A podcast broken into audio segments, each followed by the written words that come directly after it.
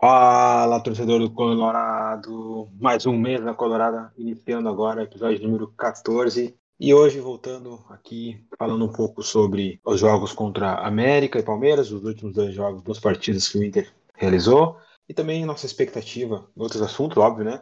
E também nossa expectativa para os próximos duas partidas aí contra Red Bull Bragantino e Corinthians. Então, fica ligado, aumenta o volume que vai começar mais um Mesa Colorado.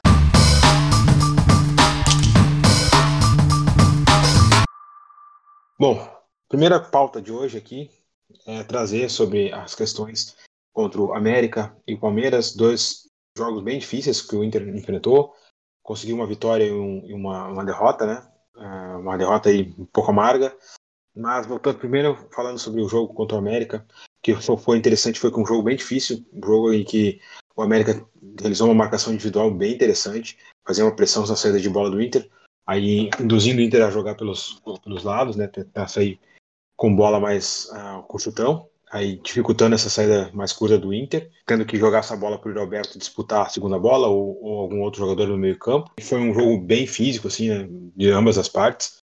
O Inter conseguia até chegar à frente, chegar à próxima área, mas poucas finalizações. Gostei bastante da movimentação do Maurício, emulando algumas uh, movimentações do próprio Denilson. Foi um, jogador também que demonstrou uma, uma, boa capacidade na parte defensiva. E aí, ao longo da partida, com a questão física do Inter pesando um pouco mais que a questão do América, o Inter conseguiu encontrar alguns espaços. Até o gol do Patrick, né? Um golaço do Patrick aí pegando a bola de puxeta. E depois aí o, o América conseguindo o um empate. O jogo ficou mais ou menos parecido. E aí, na segunda etapa, com mais espaços, o Inter conseguiu aí o seu placar, com uma boa jogada ali do, do Maurício, que encontrou o Patrick para fazer a cabeçada, e depois aquele gol do Alberto, né, numa sobra, uma boa jogada de infiltração do Caio Vidal. O Inter conseguiu então os três pontos. Já passando então para o jogo versus o Palmeiras, para mim foi um bom jogo, um jogo bem interessante, o Inter se defendendo muito bem, aquelas dobras de marcação que o Inter faz, as coberturas em pares, fazendo, dificultando um pouco o jogo do, do Palmeiras, mas o Palmeiras conseguindo aí se impor também, questão da, da marcação que o Palmeiras faz, principalmente nos, nos homens de frente do Inter, dificultando a progressão do time. E aí também, quando tinha a bola, conseguia jogar o Dudu e o Rafael Veiga por dentro, abrindo muitas vezes o corredor para os laterais. E o, o, Palmeiras empurrava o Inter para dentro do seu campo. E aí, com a, a saída de bola de, de três, né, com o Felipe Melo entre os zagueiros, o Inter não pressionava tanto essa saída e aí estourava muito a marcação dos volantes, tinha que subir para pressionar um pouco mais, para tentar empurrar o time à frente, abrindo então espaço entre a linha onde o, o, Dudu e o Veiga apareciam bastante por ali, receber essa bola e conseguiu fazer as, as finalizações. O Inter, mais pro final do, do, primeiro tempo, conseguiu equilibrar um pouco o jogo, conseguiu se defender, conseguiu até criar algumas situações, até para abrir o placar, mas aí no segundo tempo, aquela, aquele, aquela jogada do, do, do pênalti, né? E aí a expulsão do Edenilson, uma expulsão bem infantil na minha visão, né? Colocou tudo abaixo, o Inter tomou um gol.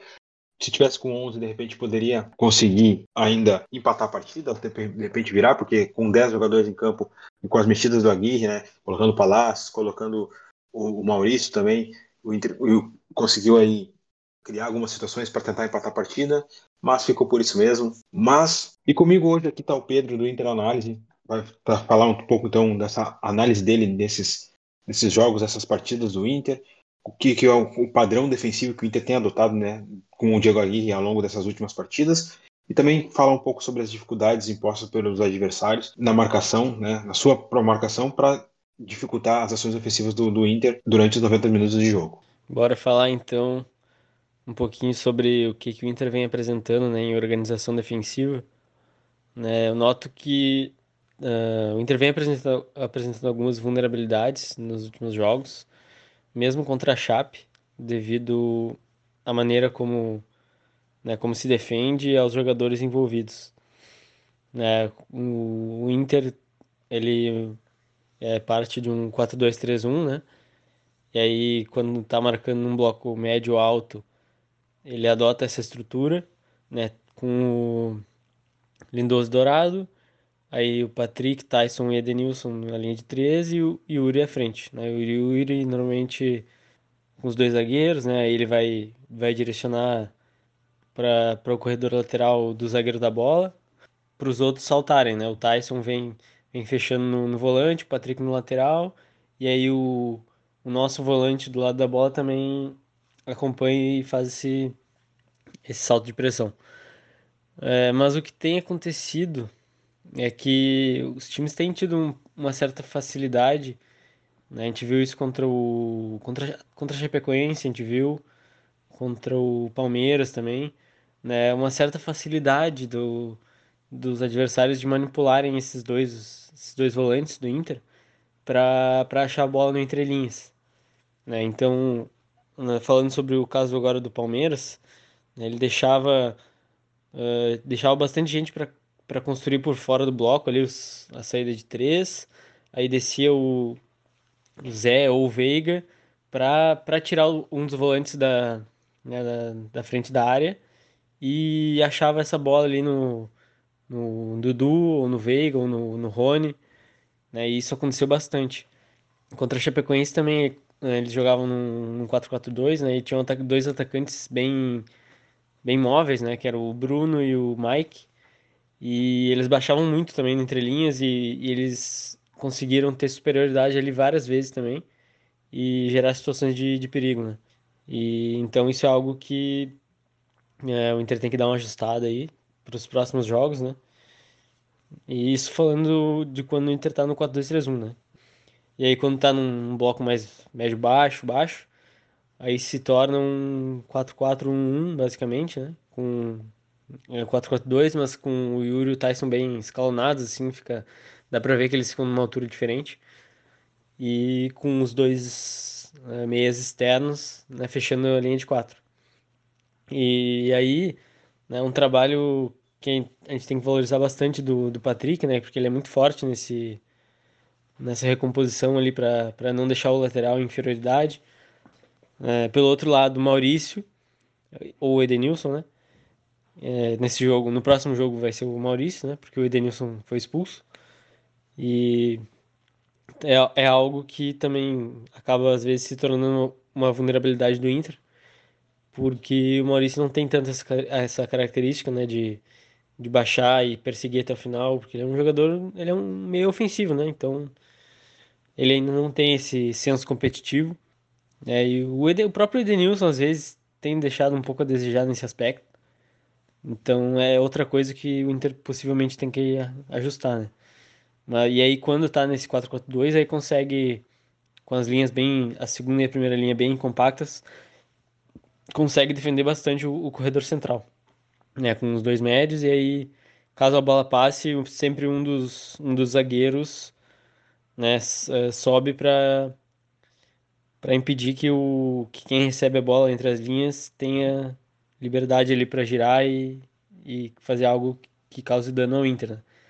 Então isso tem são os padrões que já estão bem bem estabelecidos, mas com esses ajustes aí a serem feitos e aí outra coisa também que é, que é interessante, nessa né, a saída de bola do Inter, que como tem tido dificuldades, né, contra adversários que marcam alto. E ficou bem nítido agora isso com no jogo contra o América, que o, o América o, o, primeiro tempo inteiro, né, perdeu perdeu um pouco de intensidade no segundo mas no primeiro tempo inteiro marcando muito alto, né? E isso nos tiros de meta, ou quando havia um passe de retorno, e marcando com referência individual, né? Pelo campo inteiro. Então, subiu o time inteiro, marcou com uma linha bem alta, né? Tinha dois zagueiros que têm uma capacidade boa de recuperação e tinham uma, uma imposição física ali contra o Yuri, né? Porque como como tava o homem a homem, né? praticamente pelo campo inteiro. O Inter não, não tinha essa não tinha essa segurança de sair jogando curto, né? até pelos jogadores envolvidos, né? o Moisés, o Cuesta, o, o Mercado. Então, os, os, dois zagueiros, por mais que eles sejam, sejam jogadores que têm qualidade no passe, né? eles não são jogadores que tenham essa essa, essa mobilidade, essa capacidade de jogar pressionado, né? Então o Inter acabou saindo muito em bola longa e aí tinha essa questão da desvantagem do Yuri, né, contra os dois zagueiros. Então isso já tinha sido algo que tinha acontecido desde os tempos do, do Ramires, né, em alguns jogos onde uh, equipes que marcavam em bloco alto, né? A gente viu isso num, num dos granais, acho que foi, se não me engano, foi o primeiro dele, que isso aconteceu bastante, ainda na época do, do Renato. E é tem sido um, um problema, assim.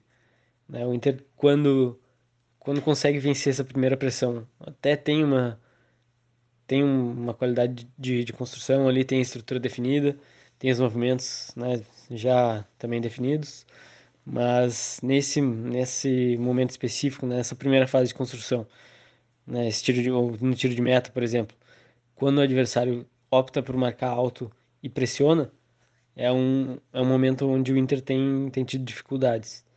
Né? Agora, para o próximo jogo, é algo que possivelmente a gente vai enfrentar, porque o Bragantino é um, é um time que marca alto, né? majoritariamente, e bem. Então, tende a ser um jogo bem complicado, assim, nesse sentido.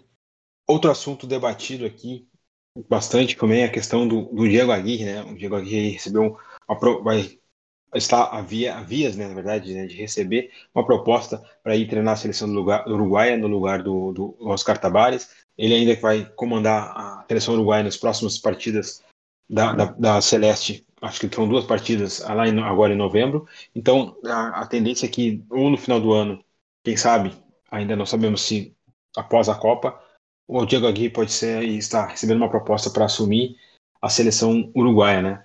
E eu já quero saber também do, do Pedro o que, que, ele acha, mas eu, eu já vou dar minha opinião aqui. Eu acho que, se, dependendo dessa, dessa essa proposta seja em dezembro, o já tem, óbvio que eu já tem que começar a trabalhar o nome do, desse novo técnico e vai ter que pensar se vai tentar manter essas ideias que o Aguirre vem implementando ou vai buscar algum técnico que consiga é, gerir e consiga adaptar aos poucos o que já tem sendo feito. Né? O Inter, que hoje é um time bem competitivo, um time um dos cinco melhores times do, do, do Campeonato Brasileiro. Então, um, acredito que um técnico que consiga ir adaptando aos poucos a metodologia e a, a, ao modelo de jogo seja a, a, questão mais interessante. Mas caso o Aguirre continue né, por mais um ano, acho que, na minha visão, seria a melhor escolha, a melhor tendência. Ele ficasse mais um ano para desenvolver um pouco mais o que ele pensa, para depois o Inter conseguir aí, caso ele receba a proposta no final do ano de 2022, o Inter então conseguir melhorar a questão desses, desses jogadores, né? Até porque os jovens vêm jogando bastante vêm recebendo minutos, e acredito que agora para 2022 e para 2023 eles recebam mais oportunidades como time titular, né? Então, quero ouvir do Pedro o que, que ele pensa a respeito disso. A questão da Guirre, né? Acho que a gente tem que falar um pouco sobre isso, né? Que pelo menos ele está é, garantido, né? Até, até novembro ou provavelmente até o final do ano. E, mas agora ficou essa indefinição, né, se ele vai para a seleção em dezembro ou não.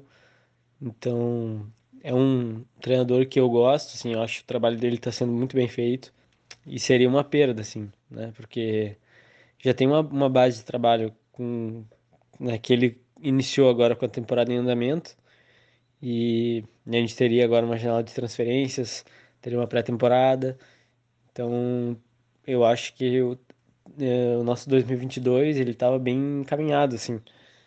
E aí agora, se a gente perdeu a Gui, é, acho que é um, um, problema, assim, porque não vejo muitos nomes é, no mercado, né, que venham a substituí-lo, nomes possíveis, né, digo, porque, claro, todo mundo pensaria, ah, Kudê de volta, beleza, óbvio, aceito, mas hoje ele está tá empregado, né, então é impossível. Os treinadores de, de destaque no Brasil dificilmente viriam, né? Uhum. O Abel Ferreira, mesmo se sair do Palmeiras, acredito que ele volte para a Europa, por exemplo. Voivoda, né? acho que deve continuar o trabalho que ele está fazendo no Fortaleza. É, então seria uma dificuldade assim do Inter de fazer essa reposição. É, então vamos ter, terminar bem esse ano e aí, a partir do, da decisão do, da, da Federação Uruguaia e do, do Aguirre, a gente vê o que a gente faz, mas eu acho que seria, seria bom né, para o Inter que ele continuasse. E aí, entrando então aqui na nossa última pauta de hoje, que é sobre as expectativas para os próximos jogos, as próximas partidas do Inter. Primeiro contra o Red Bull Bragantino, dentro do Brasil, as duas partidas, né? Primeiro, eu acredito que contra o Bragantino, o Inter tem totais capacidades de vencer. É, vai ser um time bem difícil, um time que gosta muito de ter a posse, é um, um time que usa bastante o jogo de posição, ataques posicionais, para tentar vencer seus adversários, alarga bastante o campo, tenta espaçar bastante a linha defensiva. Então, acredito que o Inter vai ter um pouco de dificuldade para conter um pouco esse, esse, rápido ataque do Red Bull, mas tem uma questão que o, o time do Red Bull ele cede muitos espaços, principalmente pelo setor esquerdo, então o Inter pode aproveitar bastante esse, esses espaços, atacar muito bem esse espaço, tendo Tyson e Yuri Alberto para atacar essa bola rápida, tendo um Maurício lançando rapidamente esses jogadores. Usar também a questão do Moisés, que eu adoro chegar com muita força, muita força física no fundo, e também associar bastante com, com o Patrick por ali.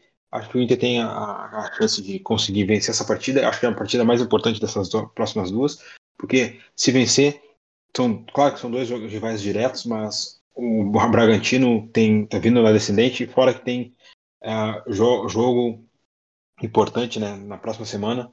Aí a, a próxima semana, desculpe, não, já pensando, já tá com a cabeça um pouco mais visando a final da Sul-Americana, né? E vem com alguns desfalques bem importantes. Então acho que o Inter tem a tendência de é, vencer essa partida. Já pensando no Corinthians, o Inter aí também pode conseguir uma vitória, mas acredito que seja um pouco mais difícil pela questão da, da tradição do time, né? É sempre um adversário bem difícil mesmo que jogando no Beira-Rio. Aí tem jogadores bem interessantes aqui com a bola no pé fazem muita diferença, como o caso do Roger Guedes, o Renato Augusto e o William, também o Juliano. Mas é, a depender do miolo de, de, meio campo que jogar, geralmente joga o, o, o Cantígio, o Renato Augusto e o Juliano, cede muito espaço né, no entrelinhas, então aí é um lugar que de repente o Tyson e o Roberto e o próprio Denilson pode atuar bastante por esse setor, fazer muitas combinações de jogadas, a chegada do Patrick também para esses meias trabalhando juntos, próximos ali, por dentro, e o Inter conseguir essa vitória né, contra o Corinthians, né, para melhorar a sua pontuação e a sua classificação no campeonato.